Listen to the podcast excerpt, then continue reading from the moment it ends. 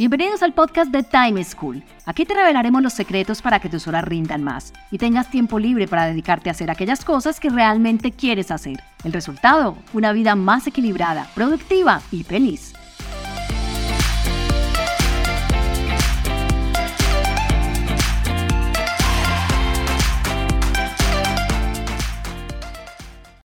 Hola, soy Juan Pablo Lema, un inquieto por la productividad y un estudioso del manejo del tiempo. Bienvenidos a un nuevo capítulo del podcast de Time School. Antes de empezar, quiero pedirte un favor. Si no le has dado seguir o follow a este podcast, por favor hazlo en la plataforma en la que nos escuchas. Así te enterarás cuando publiquemos nuevos episodios. También te invito a calificarnos y si te gusta este episodio, compártelo con tus familiares y amigos. En esta, nuestra cuarta temporada, traemos en cada episodio tres recomendaciones de productividad, manejo del tiempo y equilibrio de vida que un alto directivo de una importante compañía aplica en su vida diaria. Hoy nuestro invitado es Gonzalo Pérez, el presidente de Grupo Sura. Gonzalo es abogado de la Universidad de Medellín, con especialización en seguros de la Swiss Re en Zurich, y realizó un CEO's Management Program en el Kellogg School of Management de Chicago. Desde abril de 2020, ocupa el cargo de presidente de Grupo Sura, holding que consolida una de las más importantes operaciones de servicios financieros en América Latina. Toda su carrera profesional ha sido vinculada a Suramericana, a la que ingresó a inicios de la década de los 80 Actualmente es además miembro de diversas juntas directivas y participa en los consejos directivos de varias fundaciones. Durante la conversación que estás a punto de escuchar, Gonzalo nos recomienda. Primero, conócete a ti mismo. Segundo, persigue tus pasiones. Tercero, mantén tu identidad. Empecemos. Gonzalo, bienvenido. Muchas gracias por aceptar esta invitación al podcast de Time School. Eh, muchas gracias, Juan. Eh, la gratitud es mía que, nos, eh, que me hayas invitado a este podcast. Yo te he escuchado en varias entrevistas, he preguntado a muchas personas sobre ti. Me dicen que una de las cosas que más repites es que uno debe conocerse a sí mismo. Y para mí esta es una premisa en el manejo del tiempo. ¿Por qué consideras que es tan importante que las personas nos conozcamos a nosotros mismos? Lo primero es que la única manera de progresar, y cuando digo progresar no es en lo que todos tenemos el concepto de progresar, sino de uno entenderse, saberse, eh, relacionarse, es a partir del conocimiento de sí mismo. Si yo tengo ignorancia sobre quién soy, eh, pues me lleva a muchas cosas, entre otras, a hacer el ridículo inconscientemente, porque muchas veces hacemos el ridículo conscientemente, pero inconscientemente también muchas otras, y a partir de no conocerse uno eh, empieza a hacer el ridículo, empieza a, a realmente a pretender temas en que no somos capaces o también, eh, desafortunadamente, a lanzar juicios de valor, eh, por ejemplo, eh, en que no corresponden a las realidades y es por la falta de, ese conocimiento. Entonces, a partir de ahí empieza como, como, creo yo, el desarrollo de la vida, saber cuáles son las limitaciones que tenemos, qué somos y qué no somos. Pues no es fácil tampoco, pero, pero por lo menos hay que buscar. Y este conocimiento nos impulsa, nos ayuda en el desarrollo de nuestra propia disciplina. Total, porque eh, lo peor que nos puede pasar, eh, y siempre lo han dicho, eh, los dichos populares son sabios y tienen milenios. la ignorancia es atrevida, eso es no conocerse, por ejemplo. Entonces, pretender saber de algo que no sé sobre mí, sobre mi personalidad, sobre mi estructura personal, pero también sobre los conocimientos que yo puedo adquirir, eh, me puede llevar a cometer grandes errores, pero los primeros sobre mi estructura personal. Cuando yo me conozco mi estructura personal, por eso soy muy amigo de los psicólogos clínicos, porque me ayudan a conocerme. Eh, uno es más como lo ven que como uno cree que es.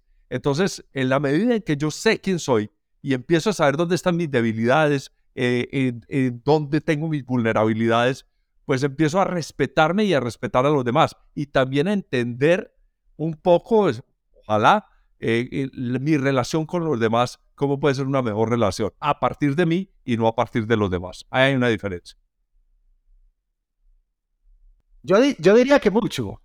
Eh, sí, sí, sí, tengo fama de ser muy disciplinado. Eh, ya vemos que tengo sus otros conceptos de disciplina. Si es la del colegio y la de la universidad, saco uno sobre cinco. Si ese, en esa no soy muy disciplinado. Pero si ese, ya vemos responder a, unos esquemas de, horarios, soy persistente. Con hábitos. Eh, sí, heroico. heroico en eso, porque pues eh, creo que lo que he logrado es más por, por una disciplina. Y, y no es porque alguna vez mi hija mayor, que es librera. Claro, nueve. Exactamente. Entonces me dice, yo no quería la cuña, pero me dice, eh, papá, ¿vos lees por placer o por disciplina? Y yo le digo, no, es que yo necesito la disciplina para poder leer más. Entonces la disciplina me, me lleva a poder leer más. Yo no leo por disciplina, pero la disciplina, he aprendido que esa disciplina me ha llevado a, a muchas cosas eh, que, que, si no la tuviera, pues no las hubiera logrado. Entre ellas, por ejemplo, el ciclismo. Eh, tengo entendido que sales tres o cuatro veces a la semana montar bicicleta, seis mil kilómetros. Sí, ahora me torturo un poco porque el año pasado estuve algo indisciplinado, pero toda mi vida he hecho ejercicio.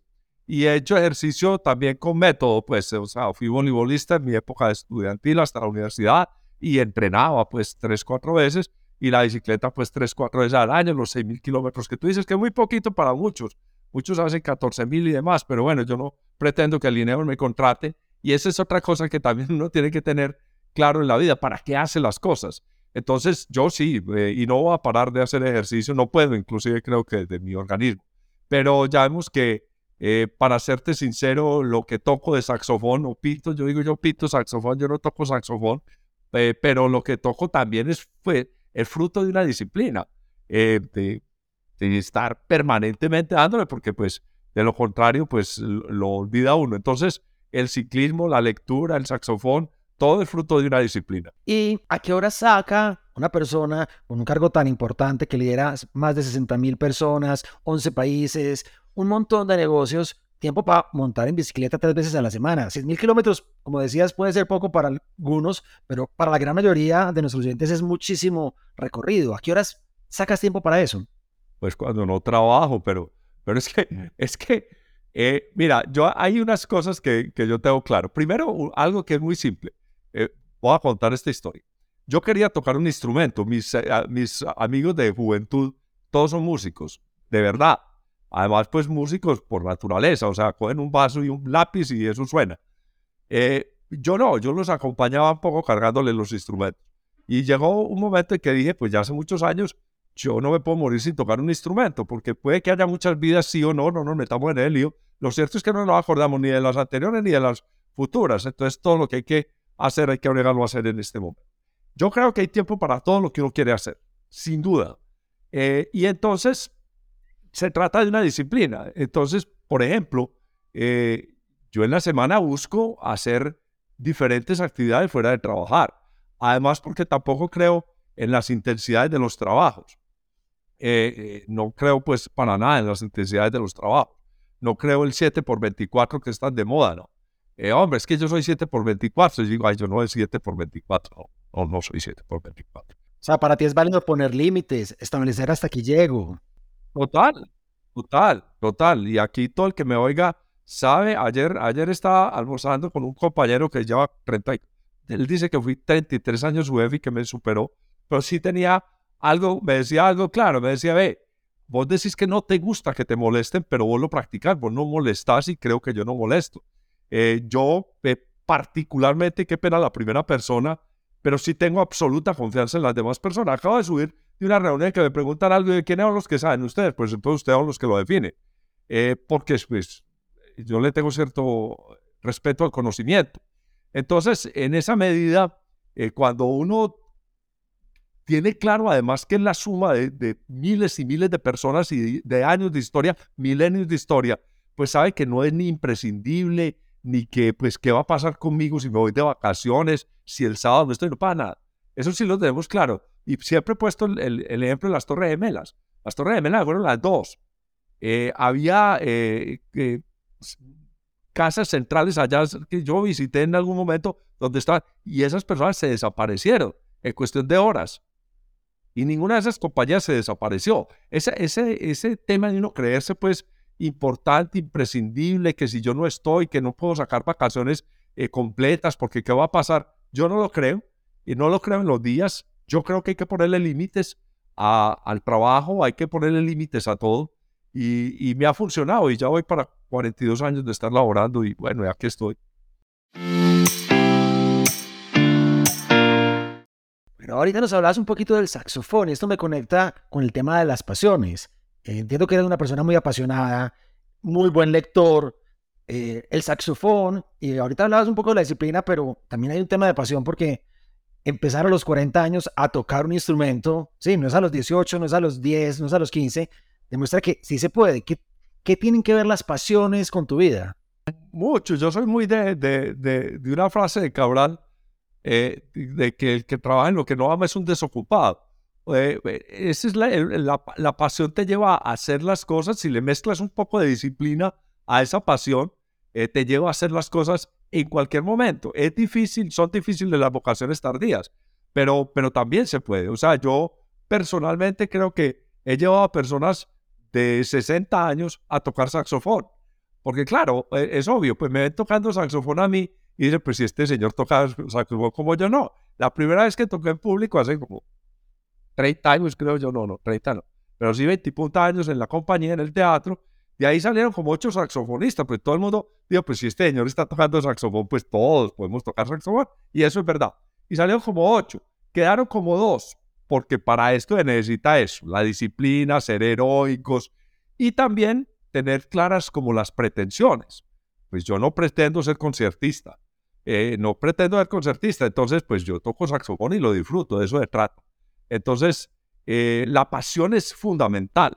O sea, eh, hacer lo que a uno, uno no ama, que no lo apasiona, es imposible. Además que, como repito tanto, se nota en los ojos, ¿no? Correcto. Se nota en los ojos. Cuando uno dice, ¿por qué a este personaje le creo? ¿Por qué este personaje inspira, no inspira? Y eso se ve mucho en la música. Eh, normalmente los músicos son muy apasionados. Yo digo que los músicos tocan para ellos y no para el público. Y por eso les suena tan bien. Porque no son pendientes del público. Ellos, mira un músico. normalmente un músico le está gozando más él que el público. Y eso hace la gran diferencia. Bueno, otra de tus pasiones es la escritura. Me contaron que eres muy buen escritor. No, no, no, no, no, no, no. Por ahí puedo tener cartas eh, eh, a mi señora y demás, pero no, me gusta, me gustaría escribir, pero no tengo la capacidad para escribir. Eh, pues tuve épocas como todos, yo creo que, que, que, por ahí debe haber cuadernos que, que tengo que encontrar, pero es muy difícil escribir. Es muy difícil escribir. Entonces yo a esto sí le tengo mucho respeto. Hay quienes me dicen que escribo, pero le tengo mucho respeto. Sobre todo, para serte sincero, eh, hombre, habiendo, eh, estando los libros que están, los columnistas que están, para ponerse una leer a Gonzalo Pérez no me lo leo ni yo. olvidado, olvidado, olvidado. Eso sí, pues. Entonces, hay que, hay, parte, parte de conocerse a sí mismo es saberse las limitaciones, ¿no? Entonces eh, eh, uno dice, sí, claro, yo puedo escribir un libro, pues claro, todo el mundo puede escribir un libro. Pero yo digo, miércoles, yo me leería un libro de Gonzalo Pérez, no. No, no, no. No hay mucho. Pues en la fila tendría que vivir pues 400 vidas o 500 vidas y que nadie va a dejar es que de, eh, siguiera escribiendo. De pronto la vida 500, por ahí desocupado, me encuentro un libro de Gonzalo Pérez y lo lea. Bueno, ¿Y cómo es la relación de Gonzalo con el campo? Entiendo que te gusta el ganado, el campo. Sí, sí, sí, sí. Es que hay que hacer de todo en la vida. Eh, Juan, eh, sí, me gusta, me gusta el ganado. Pues tenemos ahí en la familia una finca eh, pequeña. pues bueno, todo en la vida es relativo. Alguien va a decir, no, pequeña no es. Pero, pero me gusta, me gusta el ganado.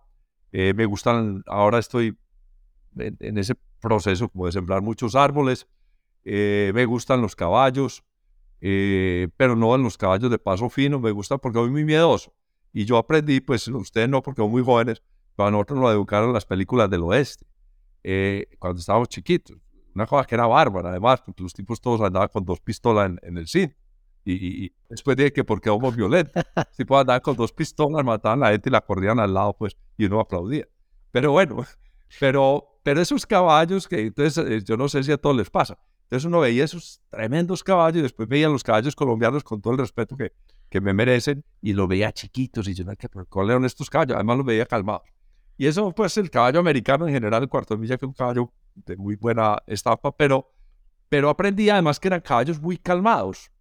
Entonces, para mi miedo, pues acordate el caballo de paso fino, que es una cosa que, que, el caballo lo lleva a uno y que camina de lado y que saca babasa y espuma y toda esa cosa, yo no, yo no soy capaz de montarme ahí. Pero el caballo cuarto de milla es un caballo calmado, tranquilo. Es ese caballo del vaquero normal, esos caballos en general americanos me gustan. Por eso, los caballos tranquilos, absolutamente tranquilos. Entonces me gusta, me gusta el campo, me gusta el ganado, los arbolitos. Eso es otra vida. Ese es otro, Gonzalo Pérez. A mí ese que me gusta, me cae bien. Entonces, Gonzalo, el Gonzalo que tiene tiempo para leer, que tiene tiempo para el ciclismo, para conectarse con sus caballos, sus árboles, su finca, al final me lleva a entender que uno sí hay tiempo para lo que uno quiera, pero al final lo que pasa es responsabilidad mía. Claro, eh, eh, solo es responsabilidad mía. O sea, eh, a uno le dicen, yo tuve una época en que salía a las 4 y 40 de la mañana a montar en bicicleta. Hoy sí me, hoy me iba a levantar, pero la época de esta noche. Pero esta noche tengo que tocar saxofón y montar en bicicleta. Pero porque, bueno, me cogió, pero me tengo que levantar a las cuatro y media. Entonces uno dice, ¿a qué hora sí? Y, la verdad es que sí llego a la oficina para las siete o antecitos. Y estoy en el día en la oficina. Lo que pasa es que todo en la vida tiene, tiene tiempos. Ya vemos que le dedico menos, casi nada a la televisión. Ahí me acompaño con mi señora, pues que es la que me brega a enganchar con una serie ahora de esas cosas. Pero, pero, pero son eso. Hay, todos, yo creo que tenemos el tiempo que queramos. En dónde lo invertimos ya es, eh, eh, yo creo que el hecho es dónde estamos invirtiendo, si lo invertimos en la lectura. Mire, mi, padre me decía, murió hace 30 años, él sí era lector, él sí era un buen lector, y me decía que la diferencia con nosotros era que ellos cuando se sentaban a tomar aguardiente como buena antioqueña, eh, se sentaban, era hacer coloquios, hablan, hablanzas y paliques, como decía él, pero sobre los libros que, se estaban leyendo. Entonces es como en torno a la cultura, las conversaciones en torno a la cultura, entonces se, compartían libros, se compartían música. Eh, era una vida distinta, no voy a decir mejor, no va a caer en ese error, pero era una vida distinta. Entonces uno dice, ¿a qué horas estos señores aprendían tanto? Pues esos señores trabajaban, leían y sus, y sus tertulias eran sobre lo que trabajaban y leían. Eso es un círculo absolutamente virtuoso. Bueno, hablemos un poquito de un mensaje que te he escuchado muchas veces y es mantén tu identidad. ¿Cómo las personas debemos trabajar en eso? ¿En qué consiste eso? No, en conocerse a sí mismo, en, en, realmente saber, pero eso es fundamental. Eh, me da lidia como dar, dar eh, nadie está en vivo para dar consejos, pero yo creo que los grandes errores que uno comete es cuando uno pierde la identidad. Cuando, cuando uno deja de ser quien es, cuando uno trata de copiar algo por cualquier razón, por cualquier razón. Yo quiero copiar a, alguien.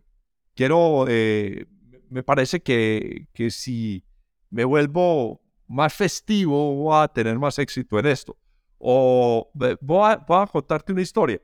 Yo normalmente cuando hablo en público, ya hace días no hablo tanto, pero cuando estaba en Suramericana hablaba mucho en público. Y normalmente no leo, por varias razones. Normalmente lo hago con espontaneidad, unos puntos y demás, ya pues eh, ha sido distinto. Y alguna vez con un compañero de trabajo, no se me olvide en Barranquilla, el gerente regional, teníamos pues todos los asesores y él leía muy bien y escribía muy bien. Y se puso a, de pronto espontáneo y lo vi enredado. Y entonces, cuando se bajó, dije, ¿qué te pasó? Y me dijo, no, es que como vos nunca lees, yo, yo voy a ser como Gonzalo Pérez, que espontáneamente echa un rollo y le funciona y le perdiste tu identidad. Ya, a mí ahí había quien decía, no le pongan a Gonzalo Pérez un PowerPoint que se lo tiran, y hay otros que si no le ponen el PowerPoint también se lo tiran. Esos son unos ejemplos tontos, pero unos ejemplos donde dice, yo tengo que guardar mi identidad, quién soy, en qué creo y qué no creo. Y a partir de ahí tengo que eh, eh, tener mis coherencias. Y esas coherencias, esa identidad, es la que al final del día son capaces de generar alguna aceptación, para ponerlo de alguna manera, y si se quiere, pues más haya una inspiración. Porque dicen, oh, oh, ve, ¿por qué estás inspirando no estás inspirando? Uno inspira desde la identidad, desde la no identidad no inspira. Por eso muchas personas que les oímos discursos muy bonitos, uno dice, ¿qué pasó? Que, que no. Y es porque de pronto no están hablando con la identidad y eso se nota. Entonces, esa identidad es quién soy yo y por ahí dicen la verdad está cerca del corazón. Y cuando yo hablo con el corazón y con, con lo que es mi verdad, que no hay una sola verdad, eh, pues claramente eh, lo estoy logrando. Entonces, por eso siempre hay que decir quién soy yo y, y realmente no te puedes transar por absolutamente nada del mundo. Eso es exactamente eh, frente al manejo del tiempo, tantas herramientas que hay, el club de las 5 de la mañana, que Pomodoro, un montón de técnicas, y yo le digo mucho a la gente, venga, ahí está la técnica, pero entienda el principio, adapte la herramienta o la técnica a su esencia, a su personalidad. Usted no puede dejar de ser quien es, si a usted le cuesta madrugar y no le gusta madrugar, pues la clave no está solo en madrugar, sino que usted entienda cuál es el principio detrás de eso. Así es ahora estábamos hablando de la promotora cultural con Lina Botero y, haciendo una caracterización de la cultura en Antioquia. Entonces uno dice, e, e, eso es, venga, pero, pero primero sepamos cuál es la identidad cultural de cada región y de cada municipio. Pero no le vamos a imponer pues la identidad cultural de Medellín o si es el rap hoy en día y tal, entonces todos tienen que ir a, a tocar rap. Es lo que tú dices. Hay quienes no madrugan, hay personas noctámbulas, tenés que adaptar todo a, tu, estilo y a tu identidad. Yo creo que, lo más importante, hay algo que nos enseñó Jorge Molina Moreno aquí, eh, dormir en almohada de plumas. Dormir en la almohada de plumas, y, yo lo refiero mucho a algo que lo tenemos muy desde, desde las iglesias o la religión, a la comunión. La comunión es esa identidad. Es yo comulgo conmigo yo estoy de acuerdo conmigo, es dormir en almohada de plumas que nos decía el doctor Molina, porque cuando yo me acuesto, yo estoy tranquilo con lo que yo he sido, soy, digo y no digo. Tengo que tener mi acto de, de, reflexión. E, esas son unas herramientas, como tú dices, muy bonitas, que no las hemos sabido eh, utilizar. la famosa contrición. Venga, yo qué dije, ser capaz, que nos falta mucho, hoy en día, ser capaces cada uno de nosotros a decir, aquí me equivoqué, que dije que no debía haber dicho, que no dije que debía haber dicho. Esa, ese acto de coherencia también es absolutamente importante y ese, acto de identidad, ese acto de comunión. Es que si estamos en la religión católica, dentro del, tema con todo el respeto de todos, las, eh, el sacerdote no te pregunta que si debes comulgar o no. Eso es muy bonito simbólicamente. Es como que dice, yo estoy de acuerdo conmigo, es lo primero que hay que estar de acuerdo. Y en esto, en todo este tema es, si estoy hablando, tengo que estar de acuerdo conmigo. Si estoy trabajando, tengo que estar de acuerdo conmigo. Si me estoy relacionando, tengo que estar de acuerdo conmigo. No puedo ceder simplemente para caer mejor en un grupo o para pretender un cargo. Ahí se equivoca uno siempre. Cuando yo hago cosas para lograr un, cargo, cuando hago cosas para que me acepten en un grupo que está por fuera de mi identidad, seguro que me voy a equivocar. Bueno, hablemos un poquito de las mujeres. Sé que tu vida está rodeado de mujeres. Has mencionado a tu esposa, tus hijas, tu nieta. Y yo soy un convencido de que las mujeres son más juiciosas que los hombres en el manejo del tiempo. De una u otra manera, creo que la sociedad las obliga a ello porque la sociedad les demanda más a las mujeres. En nuestra sociedad está bien visto que el hombre sea solamente bueno en el trabajo, pero la mujer tiene que ser buena en el trabajo, buena esposa, buena madre, buena en todo. Y eso los hace ser más conscientes de tu relación con las mujeres en todos los ámbitos ¿Qué has aprendido? ¿Qué dices, esto lo hace mejor una mujer o eso es una buena recomendación, una buena técnica de las mujeres en el manejo del tiempo? Yo creo fundamentalmente que las mujeres son unos seres humanos como somos los hombres, igualitos. Solo que se encuentra uno, hay veces más valentía, para serte sincero. Yo sí he estado rodeado de mujeres. Pues, señora, dos hijas, una nieta, cuatro hermanas, pues, pues otras dos hermanas, pero yo he estado absolutamente rodeado de mujeres. Y mis compañeras de trabajo, pues también, aquí somos, eh, este, este grupo somos seis, tres mujeres, tres hombres. Eh, pues, y yo. Eh, muy buena relación.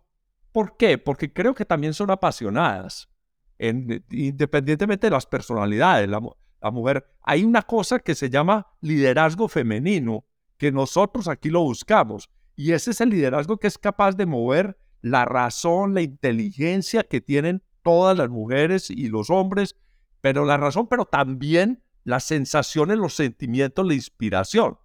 Eh, y por eso se llama técnicamente liderazgo femenino, que, todos supuestamente debemos tener un liderazgo femenino. Y es como esa integralidad. Pero yo lo que creo al final del día es que sí hay una capacidad eh, infinita en ellas eh, que claramente también las tenemos que diferenciar del género masculino. Nosotros eh, podemos ser un poco más racionales, menos apasionados, pero yo no, no, me atrevo a decir que ahí está la gran diferencia. Yo creo que todos eh, tenemos unas complejidades, unas inteligencias y, y yo no diría por ser mujer o no ser mujer. Gonzalo, agradecerte este tiempo, agradecer todas estas eh, valiosas recomendaciones que le compartes a nuestros oyentes, que estoy seguro que se van a antojar de empezar a practicarlas para poder encontrar tiempo para todo lo que ellos quieren, como tú decías, y sacarle tiempo a sus hobbies, a sus pasatiempos, a esas cosas que les gustan, siendo fieles a su propia identidad. Hay que vivir todo el día, todos los días. Eh, y, y, no podemos vivir de ocho días en ocho días. No, soy, no estoy dando consejos, sino que el lunes es un buen día para vivir. Y el martes también, y el miércoles también. Hay que vivir, trabajar, y hay que, hay que vivir todo el día, todos los días. Por ahí dice, hay que vivir como, como si fuera el último día de tu vida. Entonces, eh, eh, bueno, hay una canción de Serrat que dice, hoy puede ser un gran día, plantéatelo así, aprovecharlo o que pase de largo. Depende en parte de ti. Saca de paseo a tus instintos y, y desfílalos al sol. No dosifiques los placeres si puedes tener. Todos los días hay que vivir. Muchas gracias a ti. Gonzalo, mil gracias. Un abrazo. Bueno, señor, igualmente. Espero que hayas disfrutado esta conversación y que pongas en práctica las tres recomendaciones que nos compartió Gonzalo. Primero, conócete a ti mismo. Segundo, persigue tus pasiones. Tercero, mantén tu identidad. Recuerda seguirnos, darle me gusta y compartir este episodio con tus familiares y amigos. Escríbenos a podcast arroba contándonos a quién admiras por su manejo del tiempo y que te gustaría que entrevistáramos en esta temporada. Te espero en un próximo capítulo del mejor podcast de productividad y manejo del tiempo. Time School. Chao.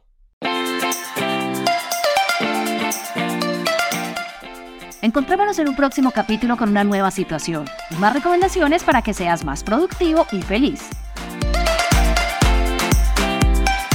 Recuerda enviarnos los audios con tus preguntas, dudas e inquietudes al WhatsApp en Colombia 321-700-4810, por correo electrónico a podcast.timeschool.com.